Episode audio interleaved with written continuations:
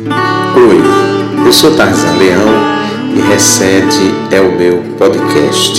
Que bom ter você aqui. Essa semana nós fomos surpreendidos com a notícia de que o Congresso Nacional teria perdoado dívidas das igrejas em torno de um bilhão de, de reais. O mais estranho, paradoxal, o que mais nos surpreendeu foi partidos como o PCdoB, o Partido Comunista do Brasil, ter votado a favor desse projeto de lei que perdoa uma dívida de cerca de um bilhão de reais das igrejas. Primeiro, antes de chegarmos no assunto propriamente dito, eu penso que é bom esclarecer o seguinte, que as igrejas, por suas atividades próprias, né, porque qual a razão de uma igreja existir? A razão de uma igreja existir é haver um lugar de culto, onde as pessoas possam se reunir como congregação, cultuar a Deus. Evidentemente, que isso tem um custo. É claro que tem. Você precisa de um lugar para ficar. Se esse lugar é sede própria, você vai ter que, que ter recursos financeiros para construir ou comprar um lugar. Se é alugado, você tem que ter recursos para pagar o aluguel, manter, pagar água, luz, uma equipe de limpeza para manter o lugar limpo, né? é, as pessoas envolvidas no, no ministério, digamos assim, em tese, elas precisam ser remuneradas, porque têm suas famílias, né? os pastores, principalmente, têm suas famílias, e muitos pastores têm dedicação exclusiva. Os que são dedicados exclusivamente ao ministério, eles precisam ser remunerados. E no caso de algumas igrejas que os pastores precisam fazer seminário, que equivale a um curso superior, né? em alguns casos é inclusive convalidado. Então, tem curso superior, quer dizer, no mínimo você precisa ganhar, receber por aquele trabalho, sei lá, o que um professor recebe, vamos pensar assim. Então, é lógico que uma igreja ela tem despesa, claro que tem, por menor que seja ou por maior que seja, ela vai ter despesa para se manter, para manter-se, né? Então, isso não se discute, digamos assim. Bom, mas disso, dessa função da igreja, não decorre nenhum tributo, nada. A igreja é isenta de todo e qualquer tipo de imposto neste sentido, né? Então, como assim? Por que, é que o Congresso perdoa um bilhão em dívida de igrejas? Na verdade, é porque essas dívidas não são especificamente desse trabalho que a igreja deve fazer, conforme eu falei aqui, mas de outros serviços. Algumas igrejas, na verdade, são grandes empresas, né? Quando nós pegamos aí, olhamos principalmente nesse universo pentecostal, Algumas são grandes empresas, têm canais de televisão, outras têm é, rádios espalhadas pelo Brasil inteiro, ou alugam rádios, né? De maneira que nós estamos é, chegando muito perto de um Brasil terrivelmente evangélico, para usar uma expressão tão recorrente, né? E eu penso que isso pode gerar uma reação muito ruim para a comunidade evangélica, porque pode ser que se esteja sendo pavimentada uma ojeriza, e pode ser que, dependendo de, de um próximo governo, haja exatamente uma ação contrária, que a partir de, de algum tempo aí muito próximo, devido a esses privilégios e mais privilégios, notícias que a gente tem, algumas igrejas lavando dinheiro, literalmente, né, lavando dinheiro, comprando imóveis, aviões, canais de televisão, de rádio, gráficas, editoras, produtoras, né? Pode ser que no futuro tenhamos todos nós, né, de, de pagarmos impostos, as igrejas serem taxadas justamente por causa desses abusos, né? E isso tem gerado, no meu entendimento, uma, uma reação negativa da opinião pública, né? Não tem sido muito bom. Eu vi alguns parlamentares, principalmente dos partidos de esquerda, sobretudo do, do Partido Comunista do Brasil, do PCdoB, sendo cobrados né, nas redes sociais, e uma parlamentar dizendo: não, eu votei com meu partido, meu partido decidiu assim, e o nosso costume é seguir a decisão da bancada, aquilo que foi decidido conjuntamente. É claro que eu entendo a posição da deputada, acho até louvável e interessante, e como era bom se sempre fosse assim, houvesse essa fidelidade partidária. Aí eu falo da relação deputado-bancada, né? Bom, mas não a decisão em si. Mas essa questão do, do, do Partido Comunista me surpreendeu muito. Os partidos de esquerda, ditos de esquerda, né? Por que eles se renderam a isso? Por que eles perdoaram essa dívida? Né? Porque eles votaram pelo perdão dessas dívidas, né? de igrejas que nós sabemos que claramente são, na verdade, grandes empresas, grandes franquias comerciais, né? com filiais no Brasil e no mundo. O que é que houve? O que houve exatamente para esses partidos terem tanto medo de votar contra um projeto dessa natureza, né? alguma coisa. Eu li, inclusive, já alguns comentários a esse respeito, colocando as igrejas né, como hoje um grupo até de certa maneira muito perigoso dentro do cenário nacional e não deixa de ser verdade, porque nós vemos nos últimos tempos que as igrejas se transformaram em grandes propagadoras de, de fake news, lugares onde há pouca reflexão, há pouco debate político, né? as pessoas vão votando mais feito boiada, seguindo a liderança da igreja. Mas, então eu tenho pensado nisso. A gente escuta desde o início desse novo governo, o presidente sempre dizendo que quer indicar para o Supremo Tribunal Federal quando surgir a primeira vaga, ele quer indicar um próximo ministro terrivelmente evangélico. Essa semana nós fomos também informados que mais um evangélico foi indicado para uma função importante no governo. Temos dois ministros que são ministros duas vezes, né, porque são ministros do Evangelho, ou seja, são pastores da Igreja Presbiteriana do Brasil e ministros.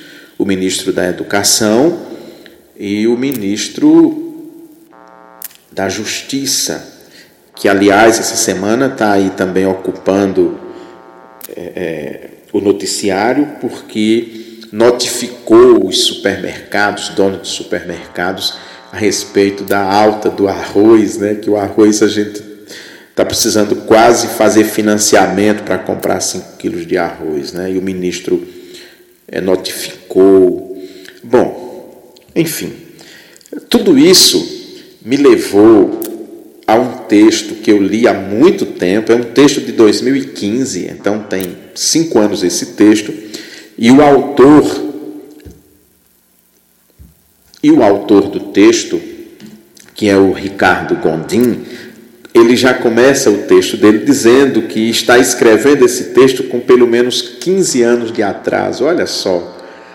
Então, tem 20 anos, digamos assim, que Ricardo Gondim já havia pensado esse texto. E o texto já chama a nossa atenção. Eu vou ler algumas partes dele para comentar um pouco, né? espero que isso é, sirva para iluminar. O Ricardo Gondim é pastor, né? E o texto dele diz: Deus nos livre de um Brasil evangélico. Parece que, na verdade, ele teve um insight muito importante. Segundo ele, esse insight foi então já há muito tempo.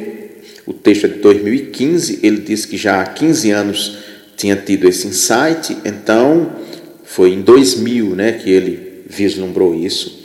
E ele diz: Deus nos livre de um Brasil evangélico, e sai então citando os grandes problemas que ele imaginaria né, naquele momento que poderia acontecer no, num Brasil evangélico. Naquele momento já se configurava um cenário nessa direção, né, que já havia uma bancada evangélica bem organizada no Congresso, nada exemplar, né, mas existe uma bancada evangélica no Congresso que flerta e trabalha unida com os grupos mais reacionários do Congresso Nacional.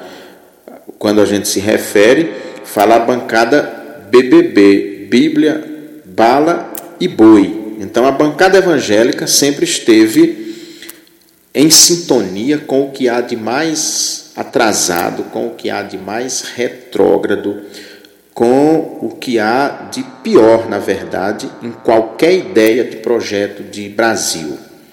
E aí eu vou ler alguns textos aqui do Gondim. É muito legal, ele faz algo assim é, é muito muito duro, né? Ele ele diz, ele começa o texto, ele diz: Começo esse texto com uns 15 anos de atraso, eu explico. Nos tempos em que outdoors eram permitidos em São Paulo, alguém pagou uma fortuna para espalhar vários deles em avenidas da cidade com a mensagem: São Paulo é do Senhor Jesus. Povo de Deus, declare isso. Resumindo o recado deste desde então, represei qualquer reação à bobagem estampada publicamente. Hoje, por algum motivo, abriu-se uma festa em uma comporta de minha alma. Preciso escrever sobre o meu pavor de ver o Brasil tornar-se evangélico. Antes explico, eu gostaria de ver o Brasil permeado com a elegância, solidariedade, inclusão e compaixão do Evangelho. Olha que lucidez. Mas a mensagem subliminar dos outdoor para quem conhece a cultura do movimento evangélico é outra. Os evangélicos sonham com o dia em que cidade, estado e país se convertam em massa e a terra dos tupiniquins tem a cara de suas denominações. Essa, na verdade, é a grande história, né? Mais à frente, ele, ele diz assim: Imagino uma Genebra calvinista brasileira e tremo. Sei dos grupos que anseiam por um puritanismo não inglês, mas moreno. Caso acontecesse, como os novos puritanos tratariam Ney Mato Grosso, Caetano Veloso e Maria Gadu? Respondo: seriam execrados como diabólicos, devassos e pervertedores dos bons costumes. Não gosto nem de pensar no destino de poesias sensuais como Carinhoso do Pixinguinha ou Tatuagem do Chico. Um Brasil evangélico empobreceria já que sobrariam as péssimas poesias do cancioneiro gospel.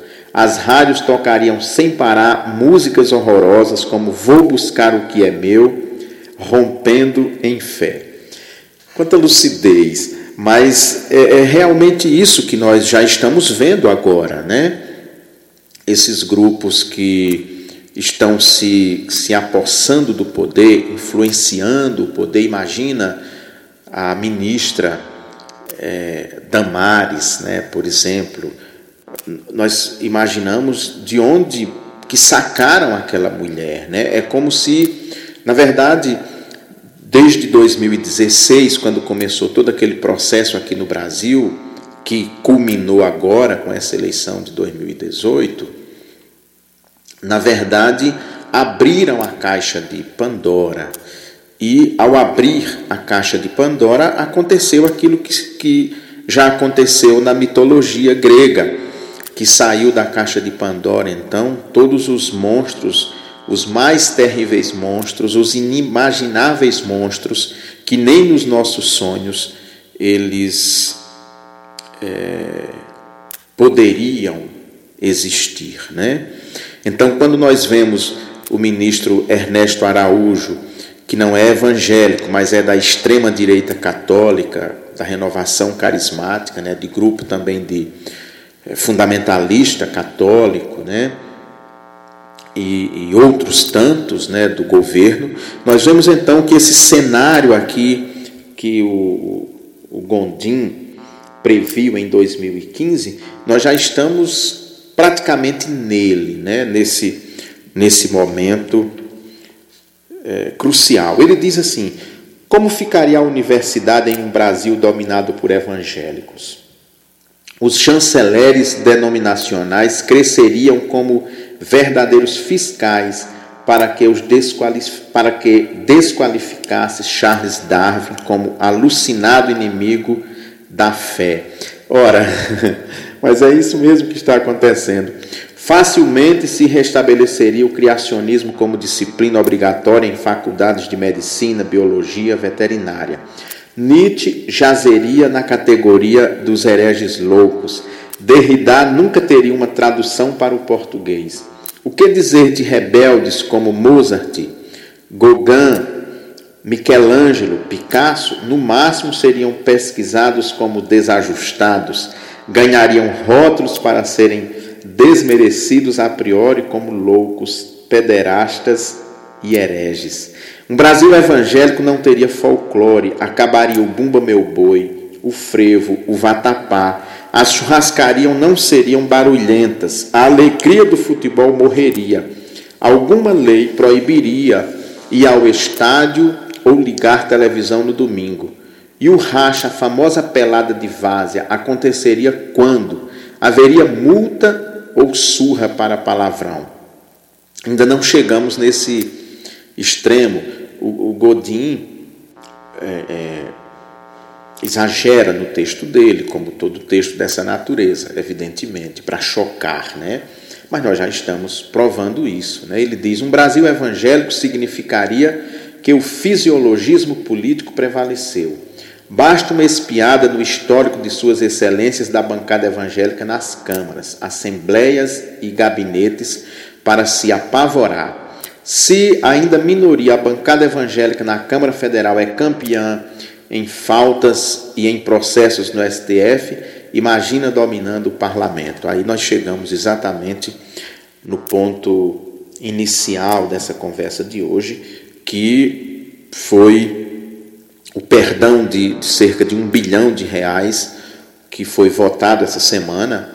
O Congresso Nacional votou e já foi para a sanção do presidente da República, que andou dizendo que vai vetar alguns artigos, o que eu acho muito difícil até porque ele está cercado, né, e busca na comunidade evangélica, embora ele seja católico, mas ele busca na comunidade evangélica que o vê como o Messias, como Salvador, como libertador, como defensor da família, eh, da família tradicional, embora ele seja casado pela quarta vez, né? Mas ainda assim, é, é, a gente não sabe exatamente o que houve para que ele conseguisse penetrar na mente de tantas pessoas, em, em todas as igrejas, a grande maioria, que tem nele de fato o Messias, uma pessoa é, é, quase um semideus, que tudo que faz as pessoas aprovam, batem palmas, aplaudem, mesmo que hoje estejam pagando 10 reais por um quilo de arroz e, e assim vai, né? Então, é, nós vemos que o cenário que se aproxima, ele não é nada bom nessa área, né? Muito provavelmente nós vamos ter sérios problemas na área da ciência, até porque esse grupo não crê na ciência, né? Esse mesmo os ditos intelectuais evangélicos que estão no governo, eles negam questões fundamentais da ciência moderna, questões que são comprovadas já da ciência moderna, mas eles negam. Há, inclusive, um grupo muito grande que defende a ideia de uma terra plana, algo que parece absurdo, surreal, mas é verdade.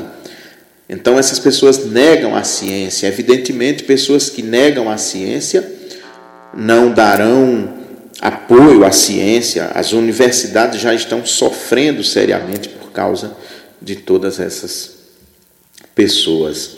Ele diz mais assim: é, um Brasil evangélico significaria o triunfo do American Way of Life, já que muito do que se entende por espiritualidade e moralidade não passa de cópia mal feita da cultura estadunidense.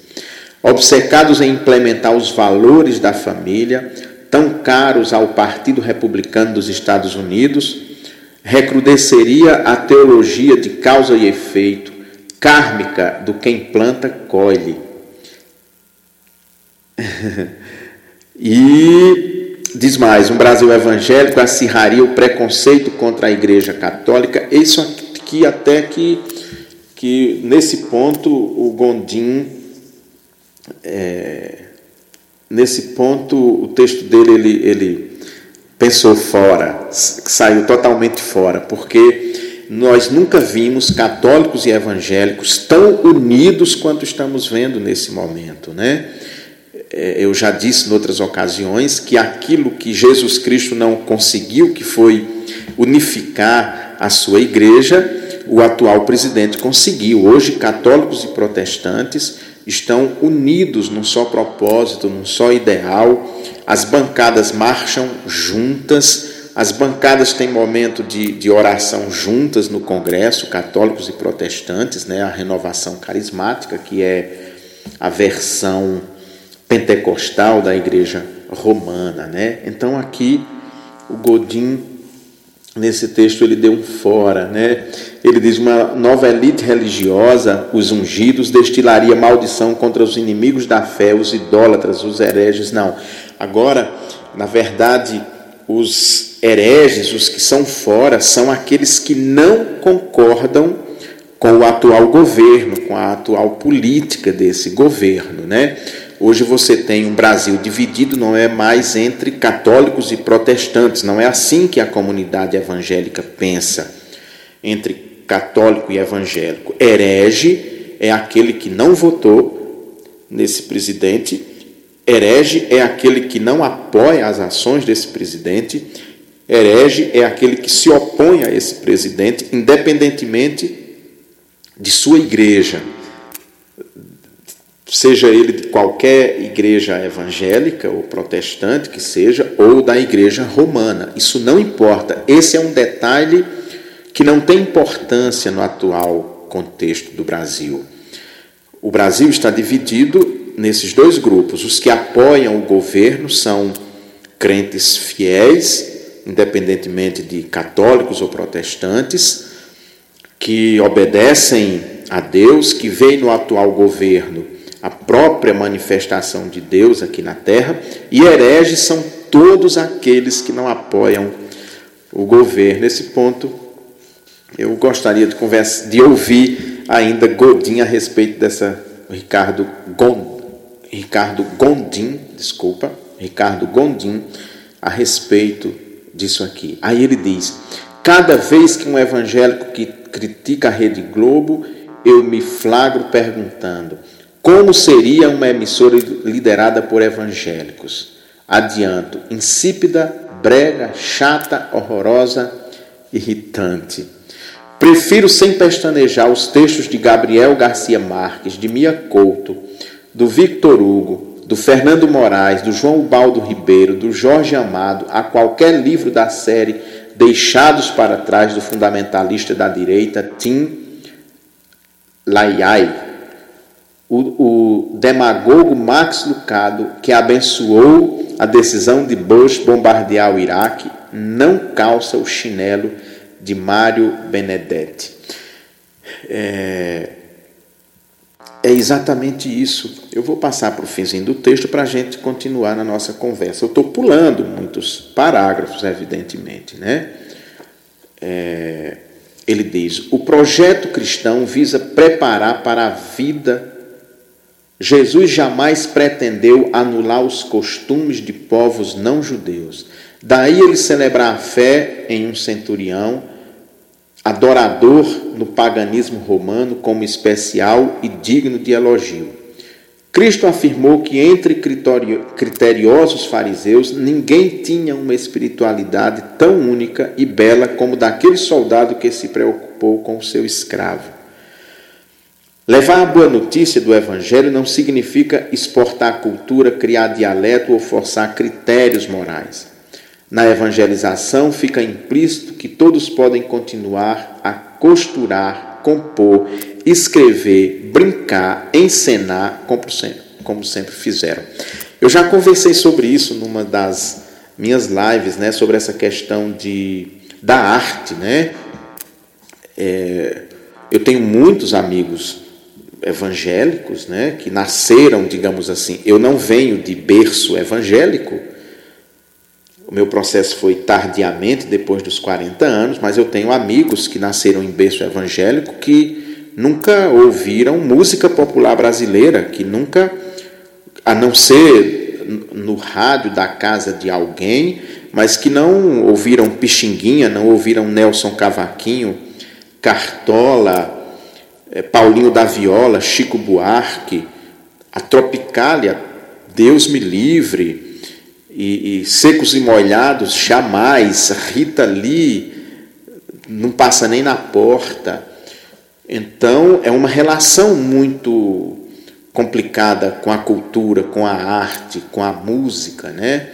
E, e eu não tenho dúvida que, evidentemente, se essas pessoas de fato é, é, chegarem ao ponto de consolidar mesmo o poder, vai haver é, é sérias é, restrições à arte aqui no Brasil, como nós já estamos vendo nessa direção. Né? De maneira que esse texto do, do Gondim, eu sempre volto nele. Né?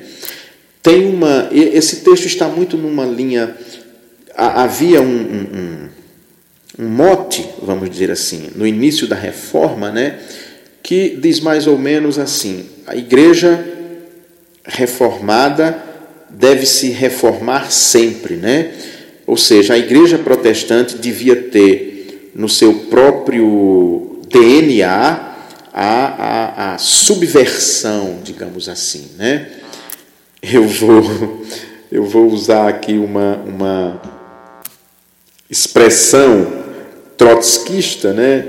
A ideia de Trotsky de, de revolução dentro da revolução, né, que a revolução é permanente, essa era uma ideia de Trotsky, e, e esse é um dos motivos que ele vai entrar em, em rota de coalizão com Stalin. A ideia de Trotsky era que a revolução devia se renovar a cada dia, que não devia parar aquele espírito revolucionário. Está na mesma linha dessa expressão, né? a igreja reformada sempre se reformando, a igreja protestante ela deve ter no seu DNA essa subversão, no sentido de subversão, de voltar-se sempre para o Evangelho, voltar-se sempre para a igreja primitiva, para os valores da fé apostólica e não se prender a esse convencionalismo moderno, esse convencionalismo político, esse convencionalismo de acomodação, né? A igreja então vive um momento de acomodação, ela gostou desse, dessa acomodação e agora nós vemos o, o rosto, o semblante de, de felicidade, de alegria, de contentamento né, dos pastores e líderes evangélicos brasileiros que participam de qualquer tipo de, de cerimônia na presidência da República. Né, estão vislumbrados. Né, eu lembro que na posse do ministro da Justiça, como presidente é, capitão da reserva, que ia ser expulso do exército porque praticou atos terroristas contra unidades militares, né? mas a justiça militar fez um arranjo ali e jogou ele na reserva para não punir, para não expulsar do exército, mas a tendência era expulsar do exército, então é um sujeito que nem foi um bom militar, né? foi aposentado antes da hora por praticar ato terrorista contra unidades militares, mas enfim, ele é militar da reserva e se diz como tal e está cercado de militares, né?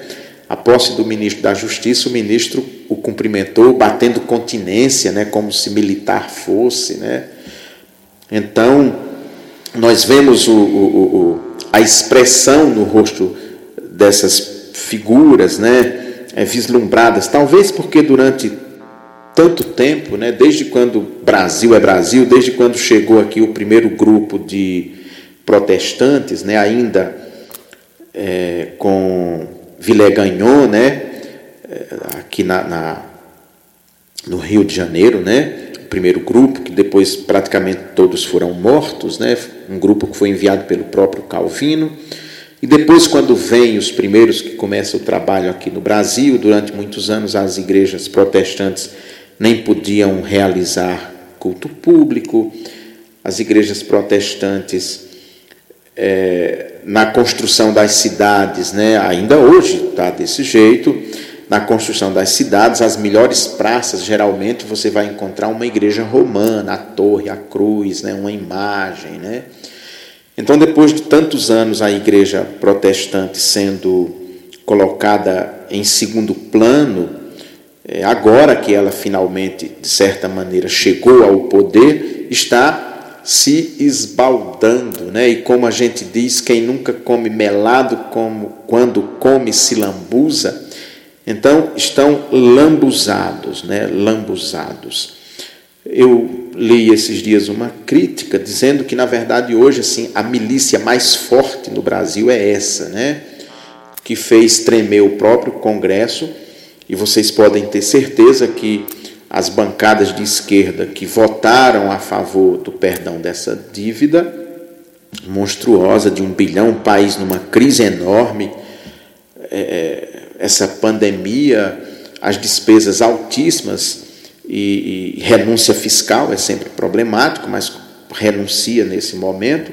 É claro que esses partidos, essas pessoas ficaram com muito medo porque sabem o poder de fogo, o poder nefasto que essas igrejas é, têm. Basta ver na eleição de, de 2018 os grandes centros de propagação de, de fake news circulavam dentro dessas igrejas e foram essas pessoas que propagaram e acreditaram no, no famoso kit gay nas escolas que Claro que era fake news, evidentemente, esse governo, se o kit gay fosse verdade, nós tínhamos visto esse kit gay sendo queimado em praça pública, na Praça dos Três Poderes, o governo não ia perder essa oportunidade. Não há notícia de um único kit gay encontrado no MEC ou em qualquer escola do país pelo governo. Né? E, e, e 11 de 10 evangélicos acreditou nisso, nesse, nesse kit gay, na famosa é, é, mamadeira né, de, de, piroca, que estavam distribuindo mamadeira, que o bico tinha a forma de um pênis para as crianças.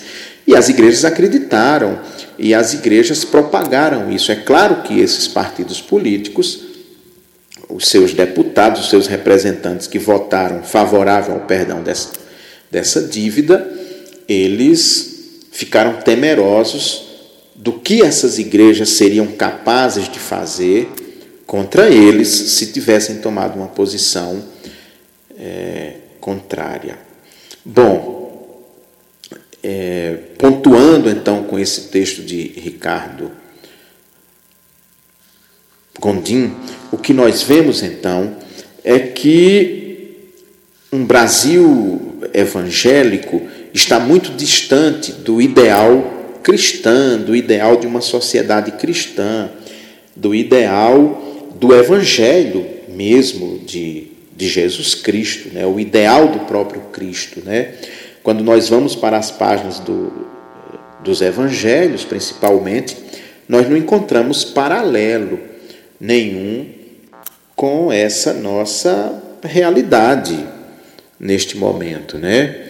De maneira que, que nós temos a, a, a missão, digamos assim, profética de pensar essa, essa realidade, de refletir sobre essa realidade e nos preparar para as desastrosas consequências que podem sobrevir contra nós mesmos, protestantes, numa mudança de rumo na política brasileira, numa mudança de governo, né? Se, se e, e o poder ele tem essas mudanças, né, principalmente de extremos. Nós tivemos aqui no Brasil a ditadura militar, depois da ditadura, o período de redemocratização, a quase consolidação da democracia. Quando pensávamos que a democracia estava consolidada, que as instituições estavam fortes, o Brasil então deu dois passos para trás e nós vivemos esse momento triste, é, péssimo da história do, pra, do país, é, sendo governados por pessoas que pensam como pensava muita gente ainda na longínqua Idade Média.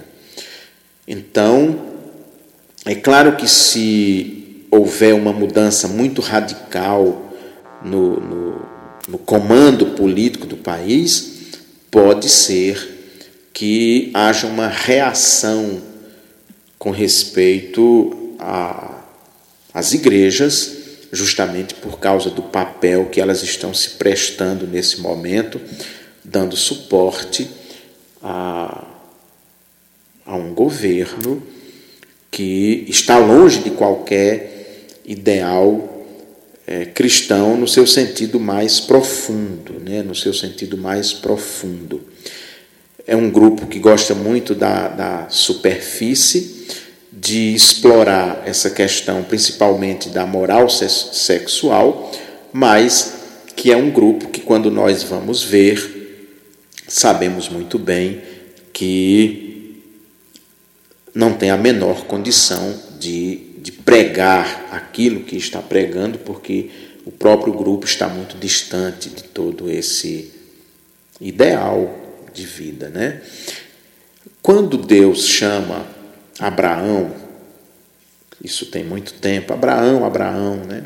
Abrão, Abrão, na verdade, lerá, sai da sua terra, da sua parentela, vai para a terra que eu vou te mostrar, e vai, e faz promessas, e peleja com Abraão, você vai ser uma bênção, você vai abençoar as pessoas, as pessoas que te abençoarem serão abençoadas, as pessoas que não te abençoarem não serão abençoadas, mas você vai ser uma bênção.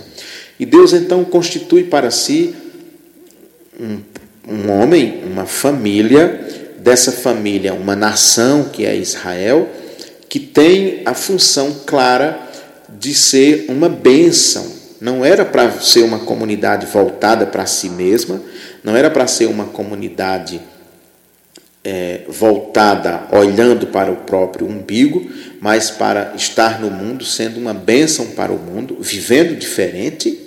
Essa proposta, de fato, é para ser um grupo que vive diferente, que vive uma contracultura com outros valores éticos e morais, incluindo a, a moral sexual, inclusive, mas para ser uma bênção na vida das pessoas para ser um sinal, para ser sal da terra, luz do mundo. Essa é a ideia.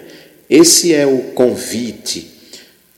E, e nós, como herdeiros da fé de Abraão, como diz Paulo, os verdadeiros filhos de Abraão, nós então devemos refletir essa mesma ideia de ser bênção no meio do povo, de ser anunciador de boa nova, de boa notícia.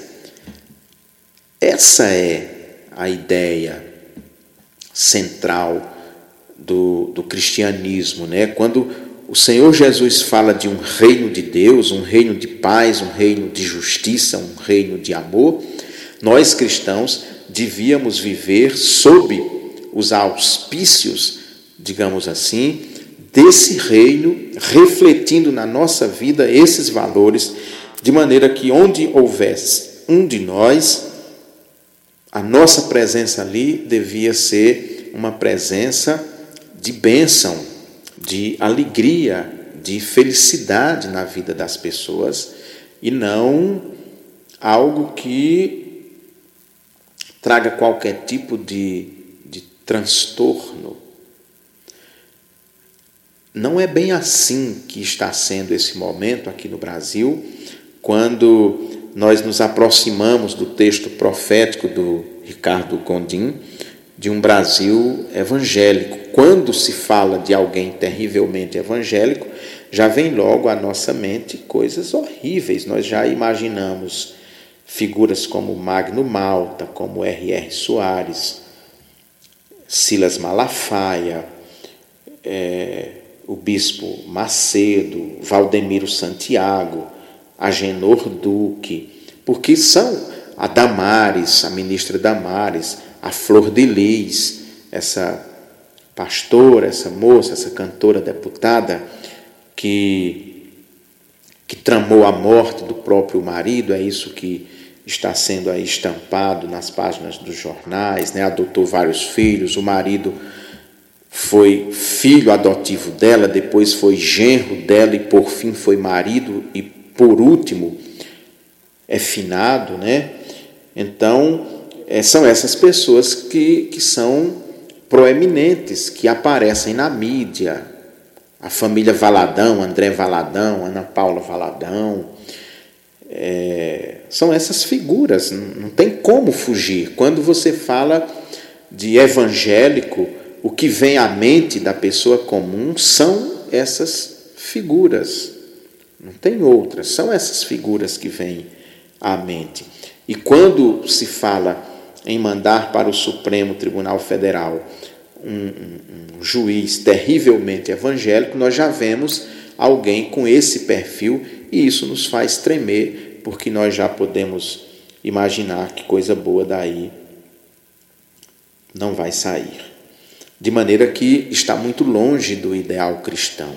Então, nós precisamos, como é que nós, que não nos sentimos representados por essas figuras, como é que nós, que não, não nos sentimos parte desta, desta grande comunidade que fecha tão é, 100% com essas ideias, como é que nós nos colocamos nesse processo como crentes, como, como pessoas que entregaram a vida a Jesus, como pessoas que, que buscamos viver o, o, o, o ideal genuinamente evangélico que está estampado nas páginas do Evangelho, principalmente quando nós vamos para o Evangelho de Mateus, capítulo 6, 7, 5, 6, 7 do Evangelho de Mateus, o Sermão do Monte é, como é que nós nos colocamos, ou ali em Atos dos Apóstolos, no início de Atos, né, Atos 4, é, é, como é que nós nos colocamos então, como nós nos apresentamos é, para a sociedade? Para muitos, para aqueles ali, nós somos tidos como, como hereges, pessoas que não estão funcionando muito bem da cabeça porque nós estamos renegando aquilo que mais se desejava, que era finalmente a chegada ao poder. Então, é, se celebra com alegria, com grande contentamento, a chegada ao poder. Eu lembro e fico pensando como não foi a alegria de muita gente quando Constantino é oficializa né, a igreja e, e praticamente cria aquilo que nós conhecemos como igreja romana, foi criada naquele momento, ela perde então o seu vínculo, né?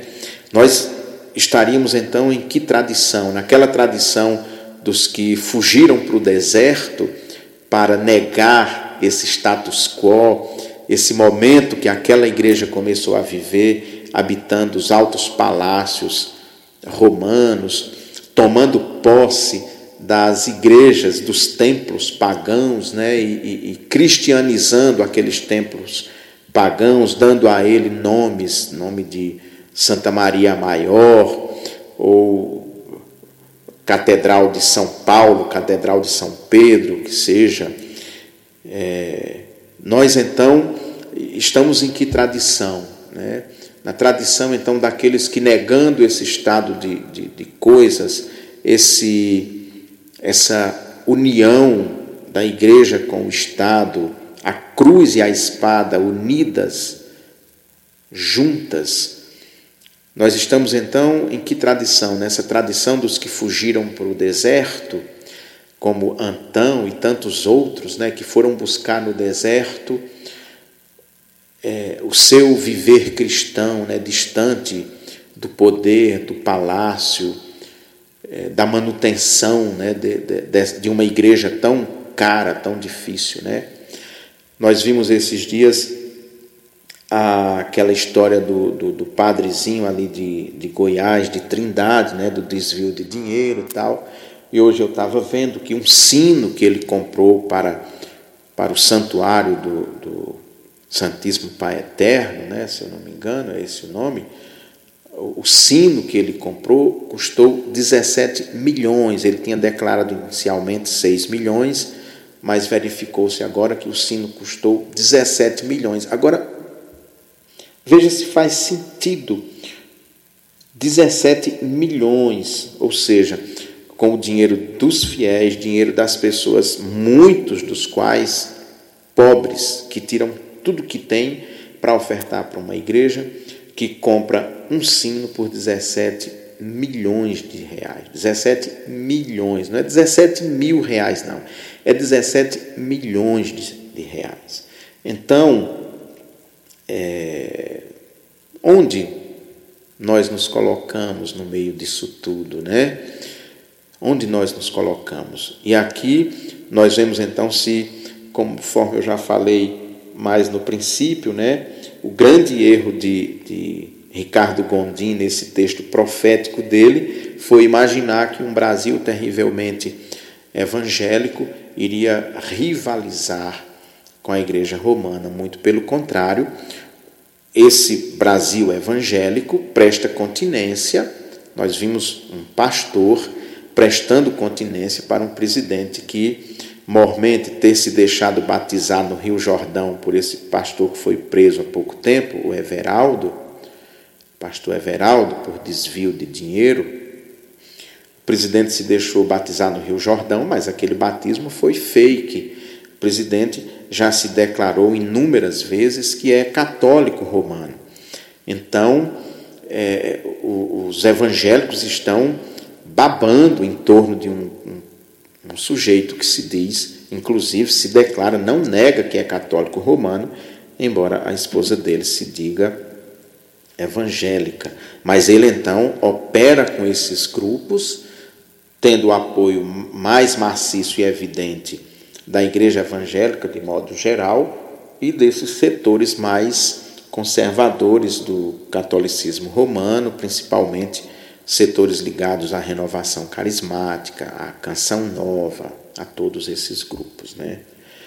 De maneira que esse é o Brasil que nós estamos vivendo nesse momento, um país com, que está com um viés religioso muito forte, e nós precisamos ter muito cuidado porque os grupos minoritários podem sofrer seriamente com uma consolidação maior desse grupo. Felizmente, o que nós vemos é que esse grupo é minoria, embora seja um grupo que consiga gritar muito alto, embora seja um grupo que tenha conseguido se impor e impor, inclusive, o medo e o terror a muitas pessoas por causa do seu poder corrosivo e por causa do seu poder de exercer o mal contra aqueles que são seus adversários. Nós vimos isso claramente na campanha de 2018, quando mentiras e mais mentiras foram propagadas para que não fosse eleito o candidato é, no segundo turno das eleições que concorria com o atual presidente da República. Então, é, é, chegamos nesse ponto de, de um Brasil já fortemente dominado por grupos evangélicos, mais grupos reacionários, retrógrados, que estão é, aliados ao que tem de mais reacionário, nocivo, corrosivo da sociedade brasileira, que de maneira nenhuma nós enxergamos a mensagem do Evangelho nessas pessoas. O grande problema é porque isso faz um grande mal para o Evangelho. Vocês não têm ideia do mal que isso vai fazer para o Evangelho e nós vamos é, ver essa ressaca no futuro, justamente por causa dessas pessoas. Porque quando nós falamos evangélico, nós temos quase que nos desculpar hoje. Olha, eu sou evangélico, mas eu não sou desse mesmo grupo, eu não faço essas mesmas coisas, eu não sou corrupto, eu não exploro as pessoas na minha igreja, eu não não fico fazendo promovendo caça às bruxas na minha igreja. Você pode vir, que aqui é tranquilo, que aqui nós pregamos o evangelho genuíno de Jesus Cristo, o evangelho da graça, o evangelho maltrapilho, o evangelho que acolhe os pecadores, que, que busca ser suporte para as pessoas que precisam mudar de vida vivas, não é? Ninguém consegue mudar de vida depois de passar pela fogueira. Então, quase que nós temos que nos desculpar quando eu, quando falo que sou pastor, eu sempre explico: olha, eu sou pastor, mas é, lá na nossa igreja nós não exploramos ninguém, porque essa é a imagem, né? Nós não prometemos nada que não vamos cumprir, nós apenas pregamos o Evangelho e é o Evangelho, o Espírito Santo de Deus, que vai se encarregar de transformar a sua vida, de mudar a sua vida, e você venha como você estiver. Então, nós temos que nos explicar por causa disso, né? De maneira que vivemos um movimento de obscuridade da sociedade brasileira, da cultura brasileira. As artes podem e já são as primeiras a sofrer muito as consequências desse momento que nós estamos passando na cultura brasileira, é, porque essas figuras que eu citei os nomes aqui, que representam a igreja evangélica no Brasil, são pessoas que abominam qualquer tipo de arte, qualquer manifestação artística, são pessoas que talvez nunca ouviram falar em Manuel de Barros, o poeta mato-grossense, e é bom que não tenham ouvido falar, porque se fossem ler Manuel de Barros, provavelmente com um pouquinho de poder na mão, queimariam a obra dele em praça pública, pelo que ela tem de, de, de subversiva no seu sentido mais profundo do termo. Né? Ele subverte a própria língua, a linguagem, a maneira de ver o mundo, de enxergar o mundo. Né? Então é claro que, que esse grupo no poder, essas, essa grande estrutura vai fazer tudo isso. Há pouco tempo nós soubemos do Ministério da Justiça fazendo um dossiê de pessoas que se opõem ao governo, de não só lideranças políticas, mas professores universitários. Foi feito um dossiê, levantou a vida de todo mundo. É claro que num momento de caça às bruxas, o governo já vai estar tá com a lista, com o index, né, com a relação ali de nomes, de livros e de pessoas que eles não pensariam duas vezes antes de condenar essas pessoas ao ostracismo ou até mesmo à fogueira, pasme. Mas não, não esperem mais do que isso, ou menos do que isso, para ser mais exato, desse grupo que está no poder. Temos um, um, um chanceler que trabalha contra o Brasil, né? um chanceler que trabalha contra o Brasil. Viramos hoje um, um quintalzinho de, de Trump, o presidente louco dos Estados Unidos da América, um homem maluco, tresloucado que felizmente pode ser que seja derrotado agora nas eleições presidenciais daquele país. Queira Deus que assim aconteça. Mas é esse o Brasil que estamos vivendo. E quando Gondim escreveu seu texto dizendo Deus me livre de um Brasil evangélico, a gente já imaginava que seria terrível, porém era apenas uma ideia, né? mas agora nós já vemos as próprias consequências disso e podem ter certeza que vai ter influência na educação, principalmente na negação da ciência. O que é um grande problema, porque como, quando chega uma pandemia como essa, quem resolve é a ciência. As grandes enfermidades, ou qualquer enfermidade, por menor que seja, quem resolve é sempre a ciência. É a ciência que resolve, por isso que Deus deixou o conhecimento científico para que o homem e a mulher tivessem capacidade de pesquisar, de criar vacinas, remédios, injeções e comprimidos e tudo o que você possa imaginar para curar as muitas enfermidades que a humanidade porta durante sua história. Quem resolve isso é ciência, não é curandeiro, é ciência que resolve isso.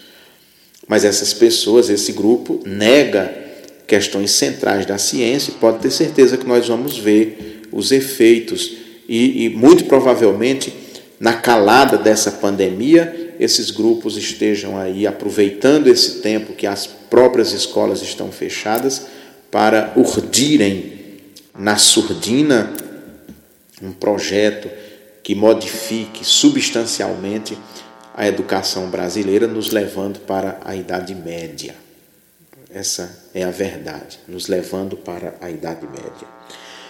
Então, é, é uma situação muito difícil, né? É uma situação muito difícil, porque essa é a nossa fé, mas nós não nos vemos então representados por estas pessoas, por estes grupos, e nos vemos muito mais na contramão da história como aqueles que fugiram para o deserto, negando aquela cópula que havia entre igreja e Estado lá a partir do século IV, V da nossa história.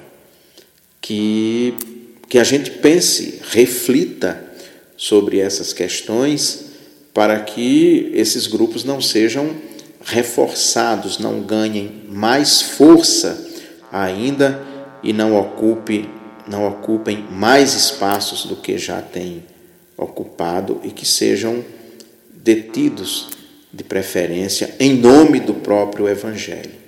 Porque o mal que eles estão fazendo para o Evangelho é muito maior do que a gente possa imaginar. É isso.